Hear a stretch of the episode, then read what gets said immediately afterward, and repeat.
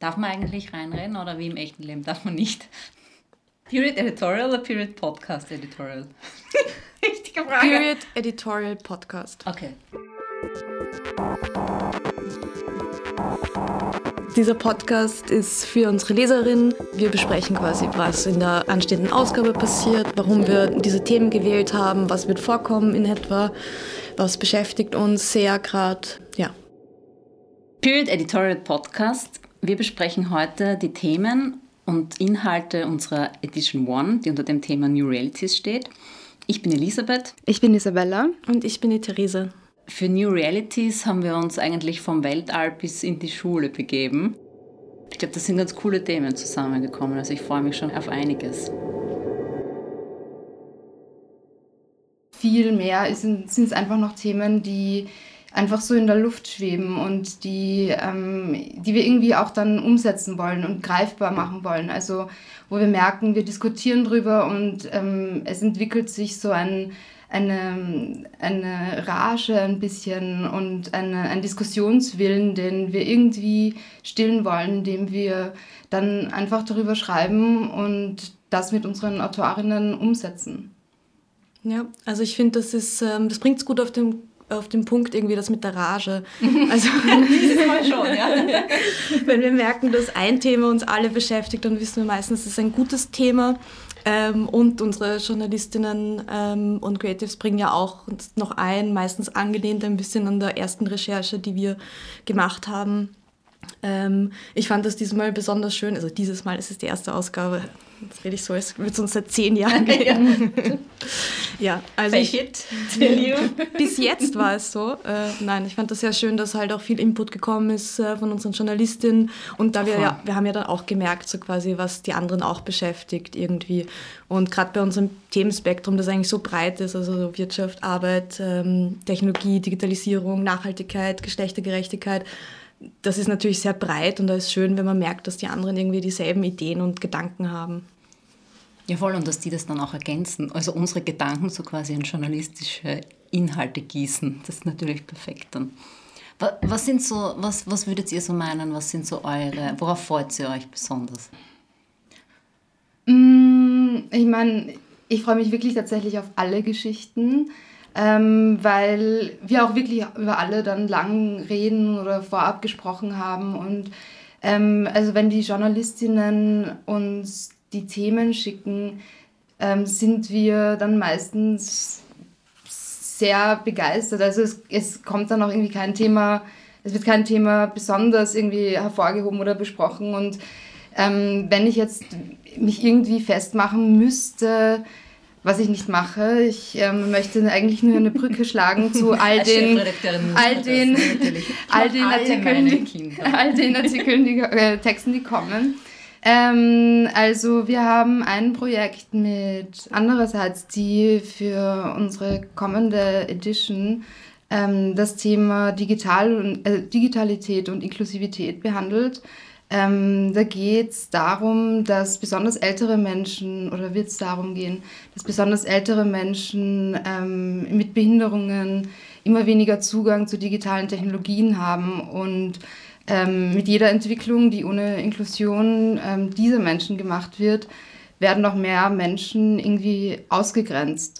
Und die Pandemie ähm, hat irgendwie einen, hat einen stärkeren Fokus auf Homeoffice und Zoom gelegt und diesen Effekt de facto einfach noch mehr beschleunigt und es für manche ähm, noch unmöglicher gemacht, irgendwie teilzunehmen. Und genau, es soll im Rahmen dieser Reportage einfach darum gehen, wie ähm, Digitalisierung zugänglich gemacht werden kann und wie solche Entwicklungen ins Positive zur Inklusivität ähm, ausschauen können. Ich finde, das, das ist echt ein, ein, spannendes Thema. Wir hatten, ja, wir hatten ja letztes Monat für unseren Period Club eine Session äh, mit Jasmin Wiehaus, die ist Expertin im im Bereich äh, Accessibility und digitaler Raum. Und da war auch irgendwie so Tenor, dass ähm, vor 20 Jahren irgendwie das Internet barrierefreier gewesen ist was einfach daran liegt, dass ähm, jetzt mittlerweile Webseiten viel mehr zum Beispiel bildbasiert sind oder sich viel mehr mhm. bewegt und man von diesen rein textbasierten Seiten ähm, weggegangen ist und dass zum Beispiel die Webseite des Bundeskanzleramts ähm, nicht ähm, barrierefrei ist, obwohl sie das sein müsste.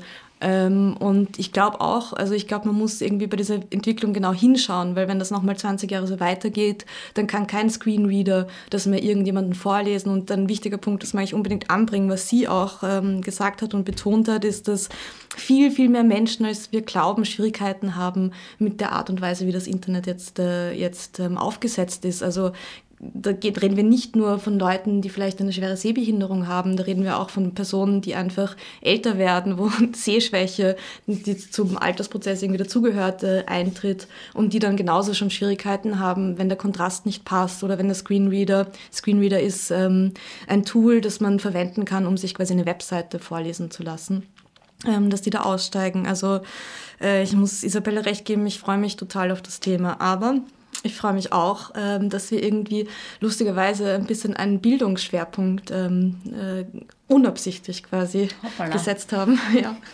Das sind echt coole Sachen. Also ich glaube, ähm, besonders freue ich mich da auf den Podcast, ähm, der von der Clara und der Elisabeth Ma, kommt. Ich freue mich auf Erzähl den. ein bisschen was. Ja. Also wie alle hier im Raum wissen, mein Highlight.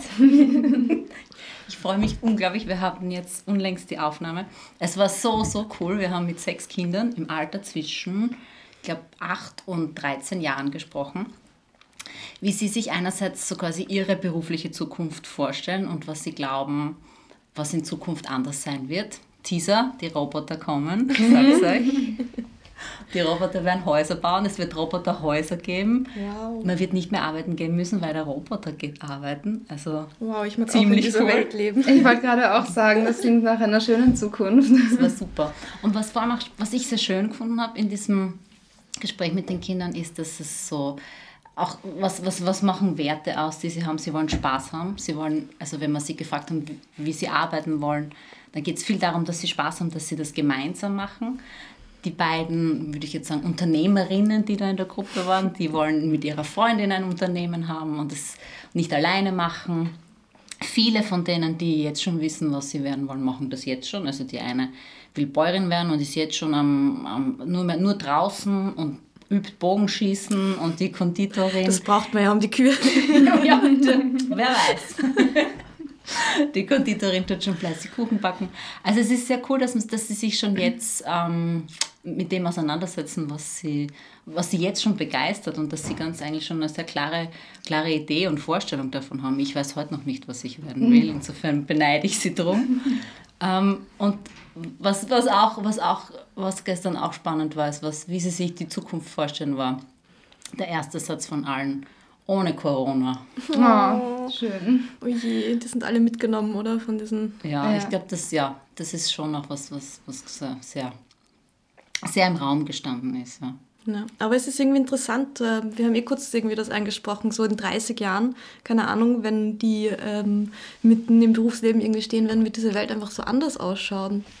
Ja, ähm, da möchte ich eh auch gleich die Brücke schlagen zu dem Thema, die, also, das wir auch bearbeiten werden in der kommenden Ausgabe, nämlich ähm, Digitalisierung und Schule wo ähm, Clara Porak, die mit einer Schülerin, einer Medienpädagogin gesprochen hat, ähm, wie die Zukunft oder die Schule der Zukunft eigentlich viel mehr aussehen könnte, weil das Schulsystem bzw. der Fächerkanon doch noch sehr archaisch ist und die, ein, die Schülerin, die da ähm, mit der Clara gesprochen hat, hat einen so schönen Satz gesagt, nämlich, der auch ein bisschen an dein Erlebnis anknüpft ähm, mit dem Podcast, nämlich, wer wird denn alleine sein, wenn er erwachsen ist? Und irgendwie, ich glaube, vielleicht ähm, durch die Pandemie ist es gerade so dieser Wunsch nach einer Gemeinsamkeit oder die Menschen wollen, oder vor allem junge Menschen wollen in Zukunft nicht alleine sein, weil, weil wir gerade das ganze letzte Jahr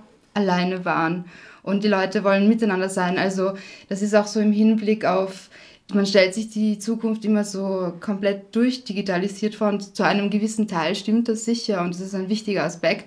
Aber ich glaube, so dieser menschliche Wunsch nach ähm, Gesellschaft oder nach jemandem, der gemeinsam mit jemandem ähm, Dinge macht oder an etwas arbeitet, der ist irgendwie gerade so ein bisschen laut geworden, finde ich, durch die ähm, bisherigen Erfahrungen von uns. Ja, voll schön ist das, finde ich. Also ja. das ist wirklich was, was auch, wie gesagt, auch mit den Kindern oder auch gestern in dem Gespräch auch sehr stark hervorkommen ist. Also die, die freuen sich drauf, in der Gruppe was zu machen und auch gemeinsam was zu erschaffen sozusagen. Ja, also ich meine, ich, ich gehöre sicher nicht zu den Leuten, die... Ähm, äh, die auf The World is Healing Seite sind und dass die, die, Pandemie alles ins Positive verändert oder sonst irgendwas. Aber ich glaube schon, dass das in gewissen in gewisse Stimmungslagen verändert. Also ich habe heute, ich weiß gar nicht mehr wo, aber ich habe irgendwie aufgeschnappt so beim, beim Durchscrollen, ähm, so quasi, dass dieses Wort zum Beispiel disruptive, mhm. das ist jetzt lange nicht mehr verwendet worden. Ja. Niemand macht das jetzt mehr in seiner... Exponentiell.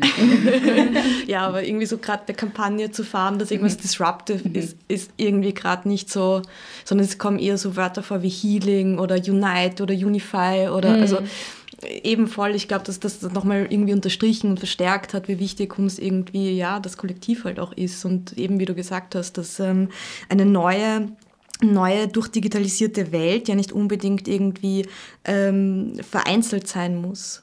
Aber Gott sei Dank gibt es mir eine andere Brücke, nämlich zu meinem Lieblingsthema der, der ähm, anstehenden Ausgabe. Das muss ich leider wirklich sagen, ähm, weil die Videothemen einfach mir immer sehr nah sind und ihr genau wisst, dass ich total auf das Weltall und Roboter und so stehe. und ich freue mich total, dass wir, dass wir in dieser Ausgabe ein, ein relativ großes Feature haben werden, ein Video-Feature zum Thema Mensch und Maschine, eines meiner Lieblingsthemen wo es weniger darum geht, ob uns die Maschinen alle ersetzen und die Roboter kommen und uns, äh, für uns arbeiten. Das wäre ja toll. Ich wollte gerade sagen, ich hätte kein Problem davon, von einer Maschine ersetzt zu werden. Ich auch nicht, aber so die Dystopie davon meine ich natürlich, yeah. nicht, die, nicht die Utopie davon. Ähm, und das, ähm, da gibt es nämlich an der Johannes Kepler Universität ein spannendes Projekt, die beschäftigen sich mit äh, wie Mensch und Maschine irgendwie ähm, zusammenarbeiten können. Und da werden wir ein bisschen was herzeigen und auch mit der Ars Electronica äh, ein bisschen drüber sprechen, die sich natürlich ähm, Ars Electronica mäßig quasi zwischen äh, Technik und Kunst äh, mit ein paar künstlerischen Arbeiten oder nicht ein paar, mit sehr vielen in dieser Thematik irgendwie widmen. Und ja, ich bin sehr gespannt, was da rauskommt. Ich finde immer bei der, also immer wenn ich auf der Ars war, waren, waren, waren meine, meine Emotionen immer so aufgeregt mhm. und überrascht. Es ist ein es tolles ist Festival. Immer so cool. Ja. Wirklich, so cool. Ich ja, habe eh gesagt, dass sie unser Lieblingsfestival sind. Hier nochmal. Es ist wie so eine, ein schöner Ausflug in eine, ähm, in eine Science-Fiction-Welt, in der du auch leben möchtest. Also ähm, in der du nicht sterben wirst, sondern in der alles so enhanced wird. Mit guter Musik und das ist wirklich... Ja. ja freue ich mich sehr über diese Kooperation. Das ist schon cool. Ja, ich mich auch. Also ich bin gespannt, was wir da in Linz alles erleben werden. In Linz beginnt mhm. Ja, und ja, ich bin auch so aufgeregt, so weit reisen. Von oh. Ja, stimmt, wow. Unglaublich. Fahrt ihr an einem Tag oder bleibt ihr über Nacht? Ich, ich weiß nicht, ich glaube, wir bleiben über Nacht. wir brauchen dieses Hotelzimmer. Nein. Man kann es auch einfach durchmachen, äh, wobei das geht dann wahrscheinlich nicht. No. Ähm, ist zu kurz. Ja. Nein, ich will ja das Hotelzimmer. Es gibt ja sonst keinen Grund, in einem Hotelzimmer zu sein. Außer ja, ja, auch keine Erlaubnis. Ja. Ja, ja also ähm, speaking of Musik, ähm, wird es auch ein bisschen um Musikwirtschaft und Streamingdienste geben. Ein sehr wichtiges Thema, das, glaube ich, sehr viel Schmerzen, körperliche verursacht, wenn man dran denkt, weil ähm, dadurch halt sehr viele Un Ungerechtigkeiten einfach auch passiert sind und ähm, wir wollen im Konkreten, beziehungsweise nicht wir, sondern unsere Autorin Timnit möchte ähm, untersuchen, wie sich hier der globale Norden vom globalen Süden unterscheidet. Ähm, und auf die Geschichte freuen wir uns auch schon sehr. Also wer verdient woran in der Zukunft und wie fair ist das alles und ähm, welche Unterschiede bestehen hier. Ähm, äh, wie, wie wird die Zukunft aussehen im, im Streaming, in dieser Streaming-Welt, weil es schaut wirklich düster aus. Das ist so ein Science-Fiction-Status, in den wir nicht schauen wollen, ähm, wie es den Künstlerinnen geht und so weiter. Ja, na, das ist echt, das ist echt ein schwieriges Thema, weil ja alle Zeichen mit drauf stehen, dass die, die Situation von Künstlerinnen und Künstlern oder die Entlohnung der Arbeit oder ähm, der Arbeitszeit einfach ähm, immer geringer wird und geringer wird und geringer wird und die Streamingdienste immer mehr und mehr und mehr verdienen.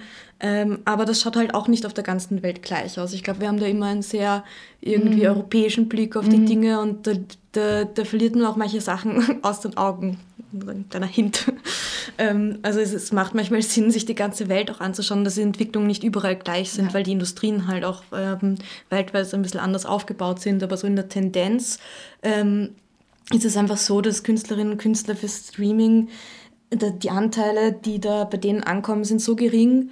Ähm, und dadurch, also es ist halt, es ist ein bisschen lustig, weil halt durch, ähm, es sind zuerst so irgendwie die, äh, die Plattenträger ein bisschen weggefallen, so ähm, Stichwort Napster. Mhm. Der nächste Schritt war dann, und dann wurden diese ganzen, die Einnahmen der Künstlerinnen und Künstler bei äh, Konzerten quasi vor allem gemacht. Also das ganze Business ist für die Künstlerinnen äh, halt auf Touren und Gigs ausgelegt und jetzt kommt Corona und wir sind in einer wunderbaren ja. No-Gig-Economy, wie ja. das eine tolle Journalistin ähm, beschrieben hat. Und jetzt bleibt halt das Streaming und das ist ein schlechter Deal, ein sehr schlechter Deal.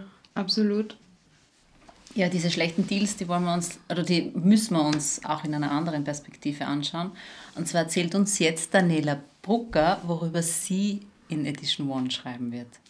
Mein Name ist Daniela Brucker und für Edition 1 schreibe ich über die ukrainische IT- und Start-up-Industrie. Ich sehe mir an, inwiefern Digitalisierung ein Mittel zur Korruptionsbekämpfung ist und ob es gelingen kann, die Ukraine in eine Tech-Nation zu verwandeln. Danke, Daniela. Kommen wir jetzt, zu, zum, kommen wir jetzt zum Thema. Ja, kommen wir zum Thema. Dürfen wir schon drüber sprechen überhaupt? Ja. Ja? Ja. Oh mein Gott, wie aufregend. Wir haben ein aufregendes Thema. Ja, ähm, es, ist, es ist ein wirklich aufregendes Thema. Ähm, es, die Aufregung geht in Mark und Bein. äh, und wir haben wahrscheinlich über kein... Und noch Rankings. ne? noch Rankings. Ähm, ja, also ich würde diesem Thema ein Personality von 10 verleihen wahrscheinlich. ähm, treue Fans oder Anti-Fans werden schon erraten haben. Es geht um Germany's Next Top Model. Ein Thema, das auf den ersten Blick vielleicht ähm, befremdlich ist oder ähm, auf den ersten Blick vielleicht, wo man sich fragt, ist das nicht sehr... Hm, popkulturell, aber es muss diskutiert werden und zwar auf einer anderen Ebene, weil ähm, vor allem jetzt in der neuen, in der 16. Staffel einfach so viel sorry Shit passiert, dass wir jedes Mal sehr viel und sehr lang darüber diskutieren.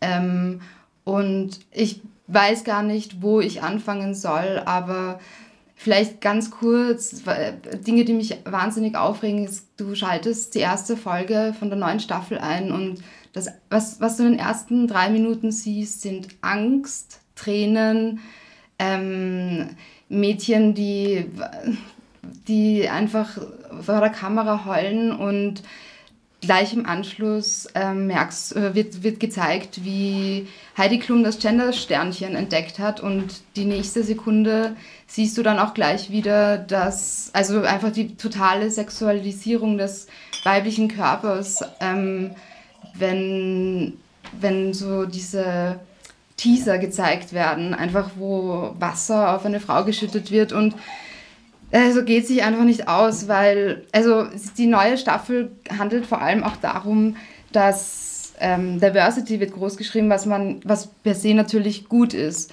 Ähm, in welchem Kontext es allerdings passiert und wie das Ganze dargestellt wird. Also es die Profilierung, die Selbstprofilierung schreit einfach nur so aus dem Bildschirm, ist ein Wahnsinn. Und es geht, also die Diversity per se ist großartig und ist zu unterstützen, aber ähm, es geht einfach auch um die Darstellung ähm, der Menschen, also ethnischer und geschlechtlicher Identitäten, ähm, weil die einfach durch eine gewisse visuelle und diskursive Rhetorik dargestellt werden. Also da passiert dahingehend so viel Falsches und ähm, äh, schon in der, in der ersten Folge ähm, entfleucht dem Juror, wie heißt er, Mugler, glaube ich, ähm, entrutscht einfach Exotic Girl und davor hörst du einfach, wie der, der Diversity ganz groß geschrieben wird und das geht sich einfach nicht mhm. aus.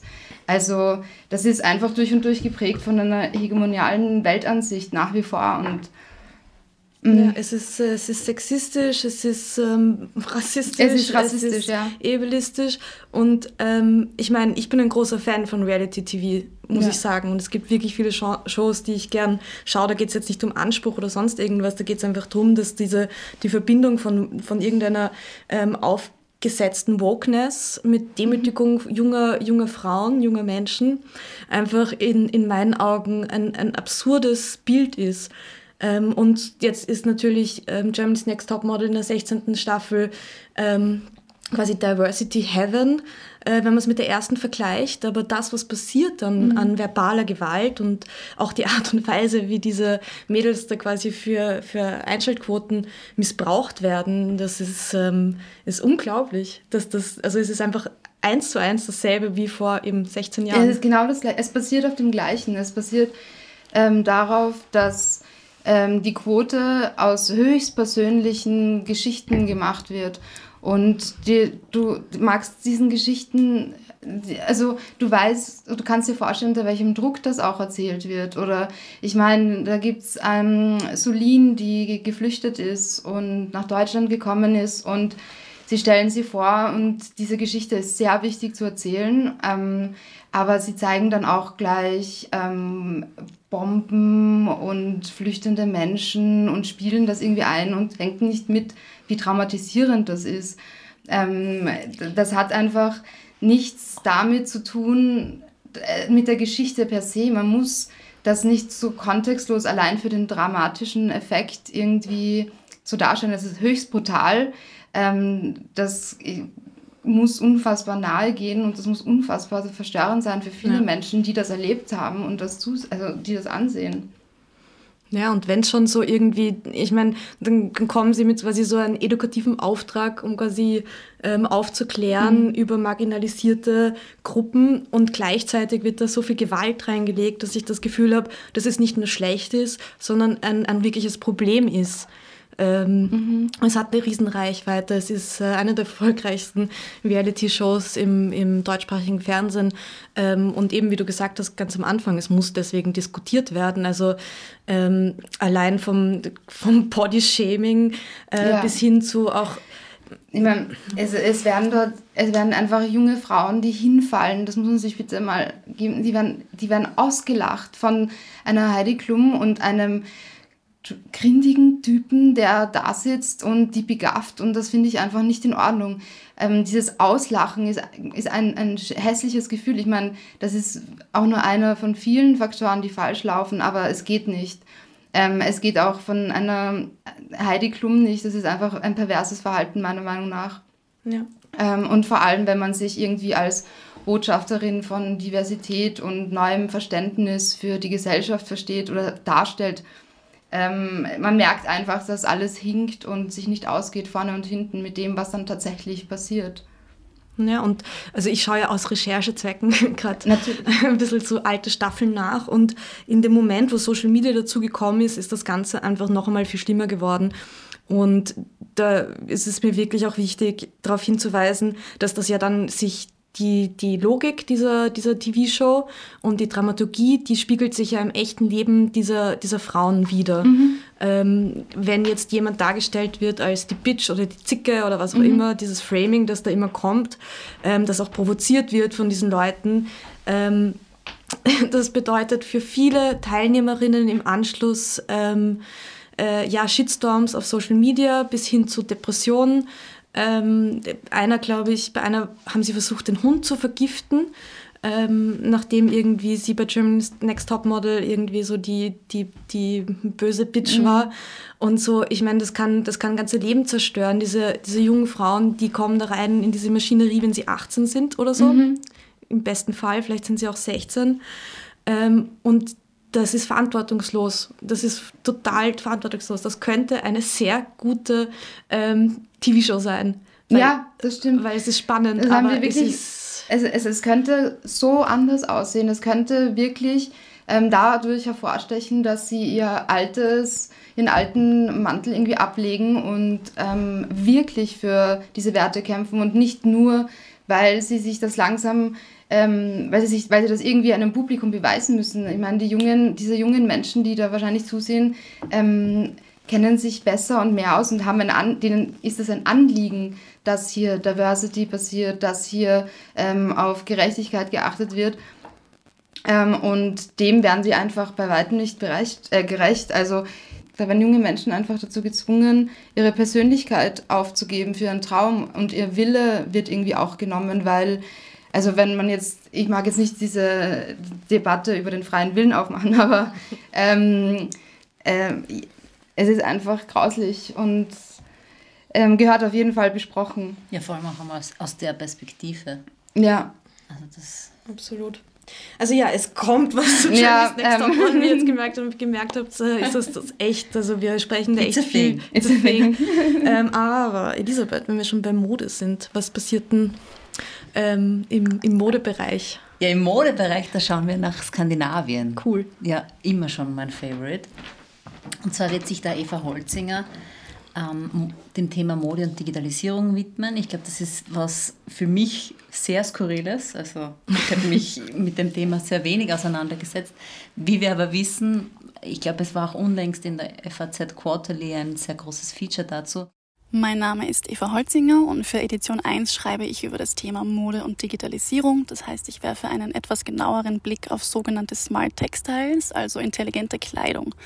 Dazu habe ich mit Sophie Skach, Modedesignerin und Forscherin mit Sitz in London gesprochen, die an neuen Technologien im Bekleidungsbereich forscht und versucht, damit soziales Verhalten zu analysieren. Was ich vor allem spannend finde, ich kann mich erinnern, als ich Kind war, gab es diese Stimmungsringe. Das soll jetzt auch bei Mode möglich sein. Wow, cool. weiß man nicht, wie sich das dann äußert, ob dann alle in Wien mit schwarzen T-Shirts herumrennen würden, keine Ahnung, aus lauter gerannt. Aber grundsätzlich finde ich das natürlich, Digitalisierung und Mode und alles, was da möglich ist, auch vor allem in den Materialien, was ist, was, wie, wie äußert sich das in, in den Themen Nachhaltigkeit, Innovation. Es gibt auch, also ich glaube, da gibt es einige, vor allem im skandinavischen Bereich, einige Modedesignerinnen, aber auch Personen, die sich sehr stark mit den Materialien auseinandersetzen ähm, ja, die, die diese Zugänge schon wählen, die wir vielleicht gar nicht noch kennen, die auch mhm. noch im Grunde in der, wie nennt man das, Stangenware oder so. Ja, man nennt das tatsächlich eine Stangenware. It's a thing. It's a thing. Also ich glaube, dieses Thema ist für mich insofern spannend, weil das ein Thema ist, mit dem ich mich jetzt nicht per se auseinandersetze, aber ich glaube, das ist was, was uns sicher alle beschäftigen mhm. wird. Und deswegen ja, ich bin auf meine Stimmungsbildmode gespannt. Ja, ich finde auch, find auch, auch, dass das extrem viele Ebenen hat, einfach, mit denen man so ein bisschen an die Zukunft und den, an die Probleme der Gegenwart äh, denken kann. So das mit der inklusiven Mode, das ist ja eigentlich ein Gedanke, der sehr naheliegend ist. Ähm, interessanterweise äh, machen das gar nicht so viele. Also wie gesagt, ich glaube, Mob Industries ist da echt ein, ein, ein Pionier irgendwie.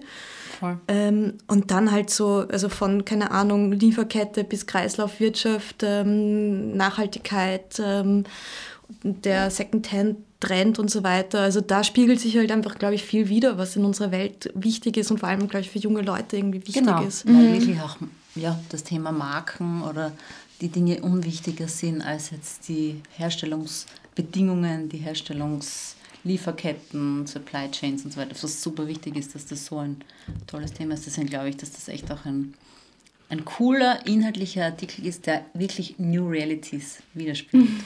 Ja, ich bin urgespannt drauf. Ja, ja und äh, ein bisschen traurig, dass es auch unter das Thema New Realities fällt, ist ähm, Digitalisierung und Pflege.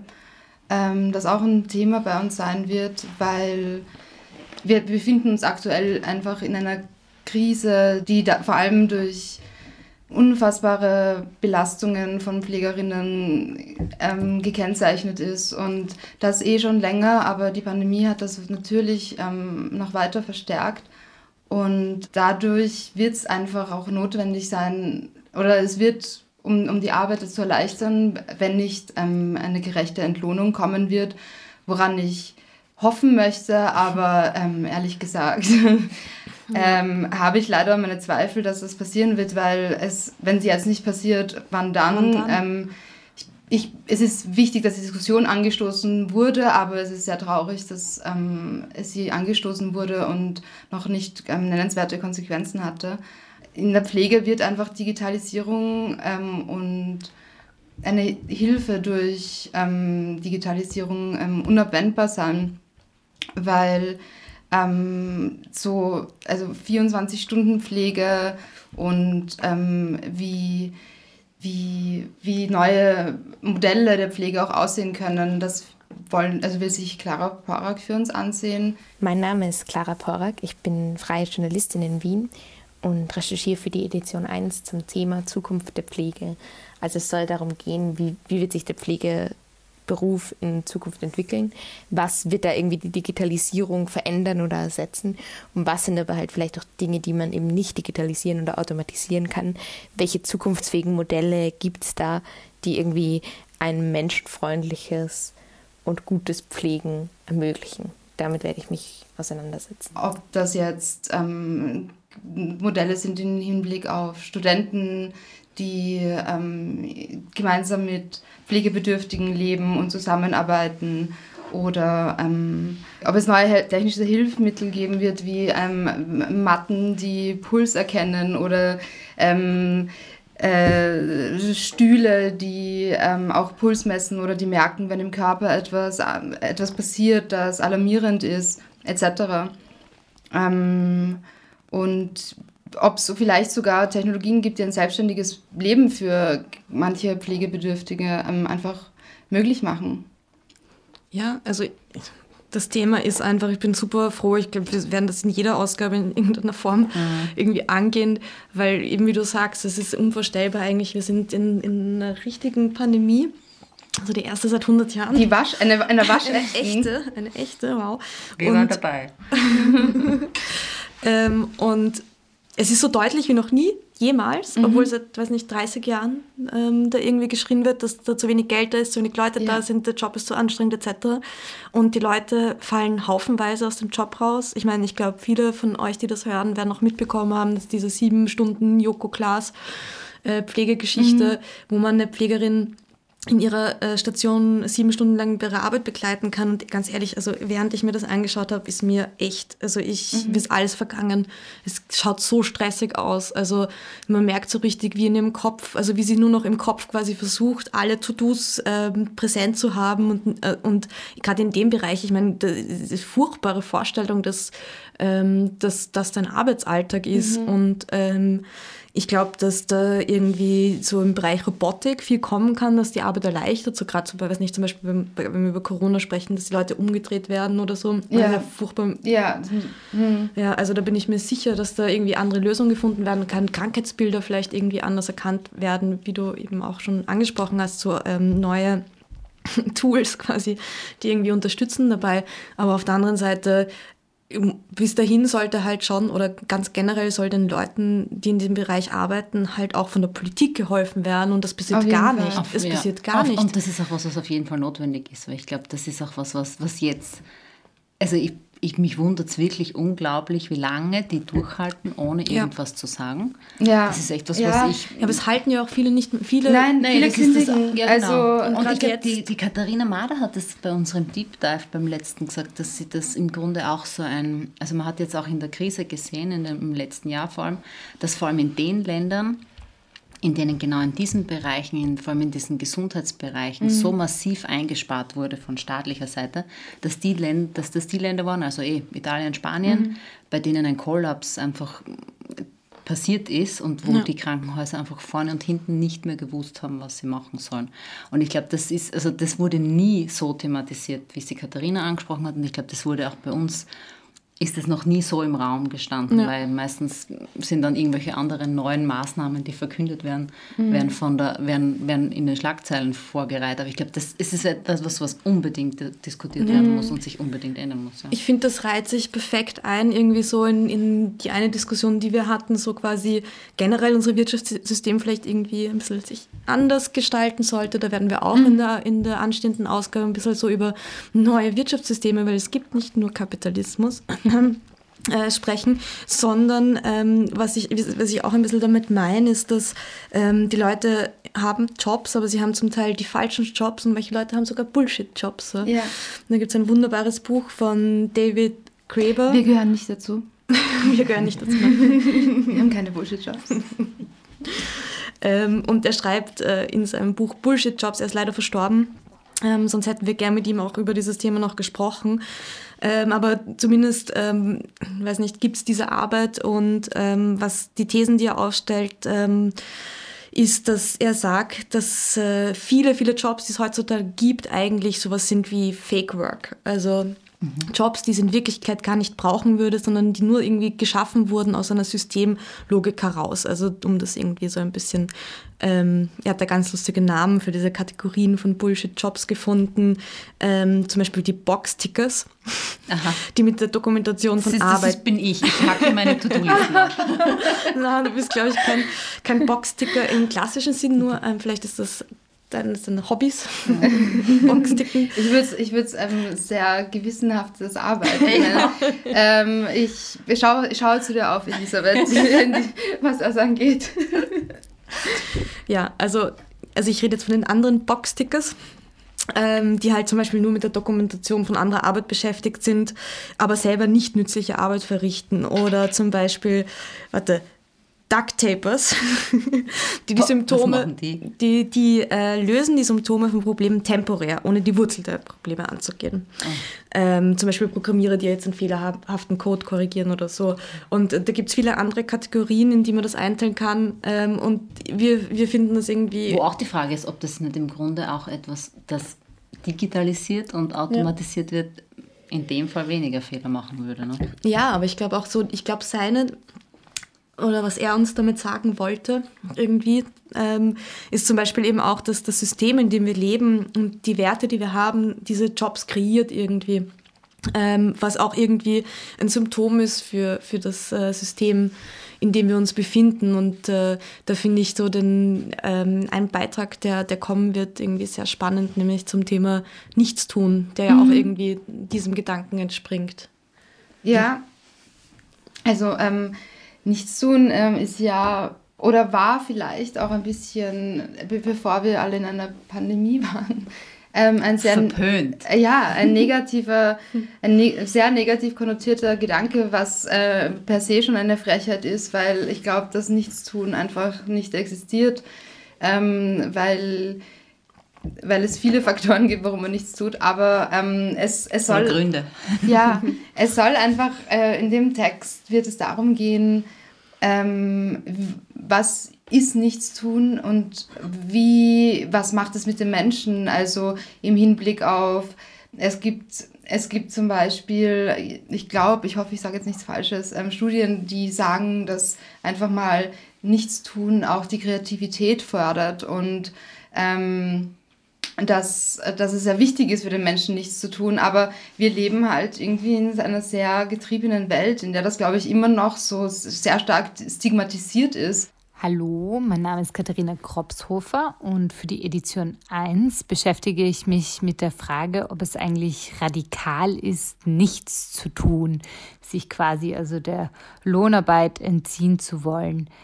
Und dabei greife ich zum Beispiel auf Theorien von David Graeber zurück, äh, der sich ja mit Bullshit-Jobs äh, beschäftigt hat, also Jobs, die es eigentlich gar nicht braucht und wage ein bisschen ein Gedankenexperiment, ob man statt diesen Bullshit-Jobs quasi auch nichts tun könnte. Ja, also da bin ich auch schon irgendwie gespannt, was dabei ähm, dann rauskommt. Ich glaube, das ist auch was, was sicher aus unterschiedlichen Blickwinkeln betrachtet werden kann. Mhm. Also das finde ich schon auch ganz cool, weil ich glaube, ja. da hat auch jeder und jede eine andere Auffassung. Also für mich ist nichts und nichts tun. also wirklich nichts. Ja, aber kannst du es noch? Ich glaube, man ja, verlernt das, das auch so ein bisschen. Gut. Elisabeth kann das super. Ja, ah. Ich kann das gut. Ich schalte mein Handy aus, ich bin nicht da. Echt? Heißt das. Okay. Äh, ich reagiere auf nichts. Ich möchte bitte eine Teaching-Lesson ja. haben, wenn nichts tun. Weil selbst wenn ich nichts tue, ähm, habe ich die ganze diesen Stream auf schlechten Gewissen. Ah, echt? Ah. Ich glaube, das muss man generell ausschalten, weil ich denke, ich keine Ahnung, ob es diese Studien gibt oder nicht, mhm. ähm, äh, aber ich gehe davon aus, dass es sie gibt, weil ich merke schon, dass so meine Kreativität und wie ich über Dinge nachdenke, schon damit zu tun hat, wie viel quasi freie Zeit ich habe. Wenn ich merke so einen Boost bei mir selbst, ja. wenn ich so wie letzte Woche nichts gemacht ja. habe und ich die Woche einfach so viel weiterbringe und so, ich bin einfach, ich ein, alles, was ich mache, ist, ich bin dabei, ich mm. bin bei mhm. der Sache und ich glaube, das ja. ist schon so viel wert. Und wenn ich das nicht habe, ja. bin ich ständig in diesem Rad. Aber ich meine, man muss da halt echt ein bisschen auf, also auf, du musst nicht aufpassen. Nein, sag mir. Aber generell muss man halt aufpassen, dass man nicht ähm, irgendwie dann mit diesem Anspruch auf ähm, äh, Anspruch auf Nichtstun ähm, irgendwie nicht so ein bisschen in eine sehr privilegierte Richtung geht, weil das hat natürlich auch viel zu tun mit, ähm, es wird allen Leuten gut tun, es ist, glaube ich, sehr mhm. wichtig für unsere Psyche, aber nicht alle Leute können Ja, das nichts stimmt tun. auf alle Fälle. Ja. Äh, es erinnert mich ein bisschen so an die Leute, die von der Stadt aufs Land ziehen. Ja, ähm, ich möchte noch ganz kurz noch anknüpfen. Ähm, uns, die Autorin, die das für uns schreiben möchte, ähm, hat auch hat es radikal genannt, nichts zu tun. Und das finde ich eigentlich ähm, schön und beängstigend zugleich, weil die Radikalität die hinter diesem Nichtstun, man versteht sie, man versteht, warum die ähm, Autorin diesen Begriff gewählt hat. Ähm, und ja, und ähm, nichts tun kann man auch am Land sehr Ja, genau, gut. ihr wollt jetzt alle auf mich schimpfen, weil ich fahre immer aufs Land, wenn ich nichts tun will. Ha, ha, ha. Aber ich finde, man kann es am besten oder zumindest ziemlich gut. Speaking of. Speaking of. ähm, ich weiß, worauf wir hinaus wollten. Ja, schon. Ich glaube, seit einer Minute. Wir haben versucht, ähm, seit einer Minute auf einen eine Text... Eine große Brücke zu schlagen. Eine große Brücke. Können, wie viele Brücken können wir hinkriegen? Ja, ähm, wir sind, okay. glaube ich, gar nicht so Wir sind Brückenbauerinnen. Ja. Ich freue mich übrigens auch wirklich auf diesen Text. Also auf ja. den Nichts zum Text, ja. Nein, den, den, ja, den auch, den aber Land, den Landtext, weil ja. das halt so irgendwie ein bisschen so... Naja, da bin ich, bin ich, also auf den bin ich gespannt, aber eh, das habe ich eh schon, das haben wir eh auch schon viel Jetzt haben wir nicht verraten um, verraten, um was es geht eigentlich. Wo? Im, im Landleben-Text. Mhm. Ähm, nee, im Landleben-Text geht es genau um das, dass so Leute wie ich sich denken, ah, ich mag nichts tun und ich fahre jetzt aufs Land baue mir da meine schöne neue Re Realität. Ja, also konkret oder? Unsere Autorin hat es genannt, äh, Traum der neoliberalen Selbstoptimierung. Oh wow, so schön hätte ich es nicht ausdrücken können. ähm, äh, quasi auch ähm, die digitalen Inseln am Land oder genauer in Brandenburg oder genauer wahrscheinlich überall auf der Welt. Ähm, seit der Pandemie zieht die Leute einfach hinaus ans Land und ins Grüne und ich glaube, diese Flucht steht, also diese Flucht vor der Stadt wir haben ja auch mal diskutiert, ob es die Stadtflucht oder ja. die Landluft, äh, Landluft, Landluft, ja. Landluft, Landluft finde ich wäre ein gutes Wort. ist. Ähm, und ähm, dass quasi diese digitalen Nomaden ähm, Inseln schaffen und in einen, zu einem Ort übersiedeln, der eigentlich, so, das sind jetzt meine eigenen Worte, das sind nicht die der Autorin, aber der ihnen eigentlich gar nicht gehört. Die kommen dorthin dann mit ihren ähm, Laptops und ähm, wollen halt einfach etwas Neues erschaffen. Und darum soll es ein bisschen gehen, aber Elisabeth, ja, du... ich bin ja super kritisch, was das betrifft. Also es gibt jetzt zwar bei mir zu Hause in der Südsteiermark am Land Glasfaserausbau, also die digitalen Nomaden sind herzlich willkommen zu kommen, aber ähm, ich glaube ja immer auch, dass es schon ich finde, es braucht da schon eine realistische Auseinandersetzung mhm. mit diesem Thema. Also was erstens einmal, was heißt es, dass ich am Land lebe? Was ist was, was stelle ich mir da darunter vor. Also ich jetzt als im Sinne, ich bin jetzt dieser Digital Nomad. Und heißt für mich auch, dass ich mich am Land integriere, weil das Leben mhm. am Land hat auch deswegen seinen mhm. Ruf, dass man sagt, okay, es gibt da gewisse Charakteristiken, die sich da eben auch ergeben. Und ist es, oder wähle ich diesen Zugang, dass ich in der Früh mit meinem Auto aus dem Carport rausfahre und am Abend wieder rein und mich überhaupt nicht integriere oder auch in ja. diesem Dorfleben oder Landleben bei, oder dazu beitragen. Und ich glaube, das ist schon eine, eine Auseinandersetzung, die man da schon auch führen sollte, wenn man von dem spricht. Meiner Meinung nach. Ich weiß nicht, wie ihr das seht. Aber ich bin da natürlich. Ja, nein, definitiv. Also ich glaube, es ist wirklich, es ist ein bisschen eine Romantisierung. So gerade mhm. halt jetzt in Pandemiezeit, ja, ich ziehe jetzt aufs Land und dann, wenn das Glaswasser-Internet dort ist, dann ist alles gut und ich kann irgendwie remote arbeiten. Wie gesagt, erstens mal, es ist, also viele Leute, die, die in, in das, das betrifft halt viele Leute, die in privilegierten Situationen sind. Das muss man halt immer mitdenken. Ja, Deswegen kann man es, finde ich, nie so irgendwie als absolut in den Raum stellen. Also wenn du den, das große Privileg hast, im Homeoffice arbeiten zu können, dann kannst du halt auch am Land im Homeoffice arbeiten. Ja. Aber mhm. ich glaube wirklich, dass viele Leute da irgendwie eine total verklärte, ja. verträumte Vorstellung haben, wie das ausschaut. Ja. Mhm. Es bringt doch sicher irgendwie gute Impulse, Voll. wenn Stadt und Land ein bisschen mehr zusammenwachsen, aber ich finde, man muss halt auch immer überlegen, was so Zersiedelung ähm, angeht, Bodenversiegelung. Es ist jetzt nicht das absolut Nachhaltigste, wenn, wenn zwei Personen Haushalt aufs Land zieht in ein mhm. 200 Quadratmeter Haus und dazu eine ganze Fläche zu betoniert. Also, und zwei Autos braucht, um das auch managen zu können. Österreich als ein Phänomen des, der Einfamilienhäuser. Meine Rede seit zehn Jahren, sage ich nur, seit zehn Jahren rede ich drüber. Endlich hat mich. Na, also ich finde schon, dass man, genau wie, wie die Therese meint, das ist, ähm, was heißt das und wie entwickelt sich das Land weiter? Ich glaube, das sind auch so Dinge, die auch schon die Barbara Breinzak in, in ihrem Gespräch mit der Clara Borg das mhm. letzte Mal zum Thema Grundeinkommen ähm, ähm, angesprochen hat. Was heißt das, wenn sich wenn sich Personen oder wenn, wenn sich diese Zersiedelung in den, in den Ballungszentren aufs Land, auf dies, in diese Speckgürtel äh, einfach auch formiert sozusagen.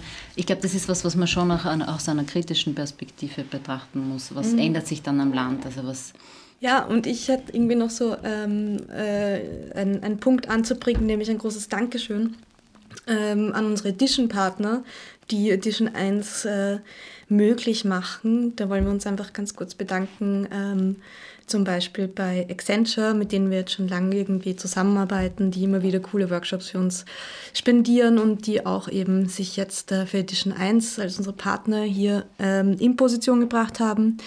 Oder auch der Unica, mit der wir jetzt auch schon seit einigen Jahren zusammenarbeiten, die ein sehr spannendes Unternehmen sind, vor allem im Bereich New Work, die da in den letzten Jahren sehr viel gemacht haben und auch dabei sind, ganz viele neue Prozesse aufzusetzen. Also ich freue mich immer wieder, mit, wenn ich mit denen zusammenarbeiten kann. Ja, und ähm, schlussendlich auch die Wiener Energie, da wird es äh, ein Video zu sehen geben, nämlich äh, etwas sehr Cooles. Ich muss das noch kurz anteasern. Ähm, in diesem Video geht es um äh, Energy Communities. Ähm, das heißt, es geht um Häuser, die quasi untereinander mit Energie handeln. Das ist, finde ich, sehr aufregend. Wie es genau, geht? Ja, es geht. Genauso wie Roboter und das Weltall mich begeistern, begeistert mich irgendwie diese, diese Vorstellung, dass Häuser untereinander Verständlich. Energie austauschen. Genau. Ähm, ja, das war so. Sorry. ähm, das war so. Äh, das war so der eine äh, Punkt, den ich noch anzubringen hatte. Und ich habe noch einen anderen Punkt anzubringen, nämlich wir haben ja wieder ein Deep Dive. Der findet am 19. Mai statt. Ähm, online, digital und für den, da kann, können alle teilnehmen. Teilnahme ist gratis, man muss sich nur anmelden vorher. Man findet das unter Events auf unserer Webseite. Es wird sehr viele spannende Themen geben, das kann ich schon verraten. Mhm. Ich freue mich schon drauf. Themen anteasern geht noch nicht, gell? ja, also ähm, was man sagen kann auf jeden Fall ist, dass beim Deep Dive, ähm, dieser Tag ist quasi dazu da, dass wir noch einmal quasi gemeinsam mit Journalistinnen, mit Expertinnen, mit mhm. ähm, Wissenschaftlerinnen auf unsere Themen draufschauen und ihr halt auch die Möglichkeit habt, Fragen zu stellen und irgendwie andere Themen anzusprechen, die wir vielleicht vergessen haben. Da wird... Ähm, kommt auch vor, ne? Kommt vor, ja. ja. Genau, und ja, das, dazu ist dieser Tag ein bisschen da. Ähm, thematisch ist das Programm dann sicher irgendwann einmal bald online. Ende April online. Ende April. Ja, ich glaube schon. Ja, cool. Ja, vielleicht machen wir so eine kleine Schlussrunde. New Realities. Mhm. Wer Was? mag beginnen? Immer die, die fragen. Okay, also. ähm, danke, Isabella. Sehr gerne. Ja, hätte ich mir gleich denken können. ähm, also, um quasi äh, jetzt diese Runde von meiner Seite abzuschließen, wir haben über unglaublich viele spannende Themen geredet. Unglaublich viele Themen ähm, werden wir jetzt auch irgendwie so in den nächsten zwölf Wochen behandeln. Ähm, ich wollte noch irgendwie so ein, ein, etwas mitgeben, ein, ein Tipp. Ich schaue mir immer ganz viele äh, Dokumentationen an und äh, höre total viele Podcasts und so weiter, aber ich stehe vor allem auf Dokumentation, die schicke ich dann immer in unserem Gruppenchat herum. Wer in diesem ähm, Gruppenchat teilnehmen will, sollte bitte eine E-Mail schreiben. Gegen den Willen, naja. Nein, und ich habe äh, hab ein paar Empfehlungen für euch. Ich mag die ähm, kurz anbringen, nämlich ähm, Das geheimnisvolle Leben der Pilze ähm, von Hugo Portisch kann ich sehr empfehlen. Ähm, natürlich ist Österreich 1 und Österreich 2 sind tolle, tolle äh, Werke, wenn man quasi sich ein bisschen an Hugo Portisch erinnern möchte, aber das geheimnisvolle Leben der Pilze ist eine sehr, sehr, sehr gute Doku. Findet man auch online auf YouTube. Ähm, und ja, eine andere gute Sache, die ich gesehen habe, ist äh, eine Dokumentation von Weiß über ähm, den, den Viagra äh, ah, Missbrauch. Ich habe mir das noch immer nicht angeschaut, Entschuldigung. Du musst, denn äh, so wie äh, junge Männer, die Viagra nehmen, The Viagra Epidemic Among Young Men and Its Dangers, sehr weißig, ja, aber eine gute Doku. Ähm, und dann würde ich noch gerne hinweisen auf etwas, was Elisabeth mir geschickt hat, The Sound of Sex, was ist denn das? The Sound of Sex? Ja. Erika Lust beschäftigt sich da mit ASMR. Wir haben gerade vorher gesprochen, ähm, dass wir das auch irgendwie vorhaben. Mal schauen, ob es gelingt. Ja. Ein, ein, ein, ein Soundporno? Ein Soundporno, ja. Nein, es wird kein Soundporno, aber es wird auf Es ist viel besser als ein Soundporno, Wirklich? hoffentlich. Das sind große Versprechungen. Ja, oh ja. okay, ich werde ihn auf alle Fälle nicht einsprechen, so viel dazu. Jedenfalls, ich glaube, ähm, jetzt bin ich irgendwie nervös, aber ich weiß nicht warum. ähm, ich werde da hingestellt.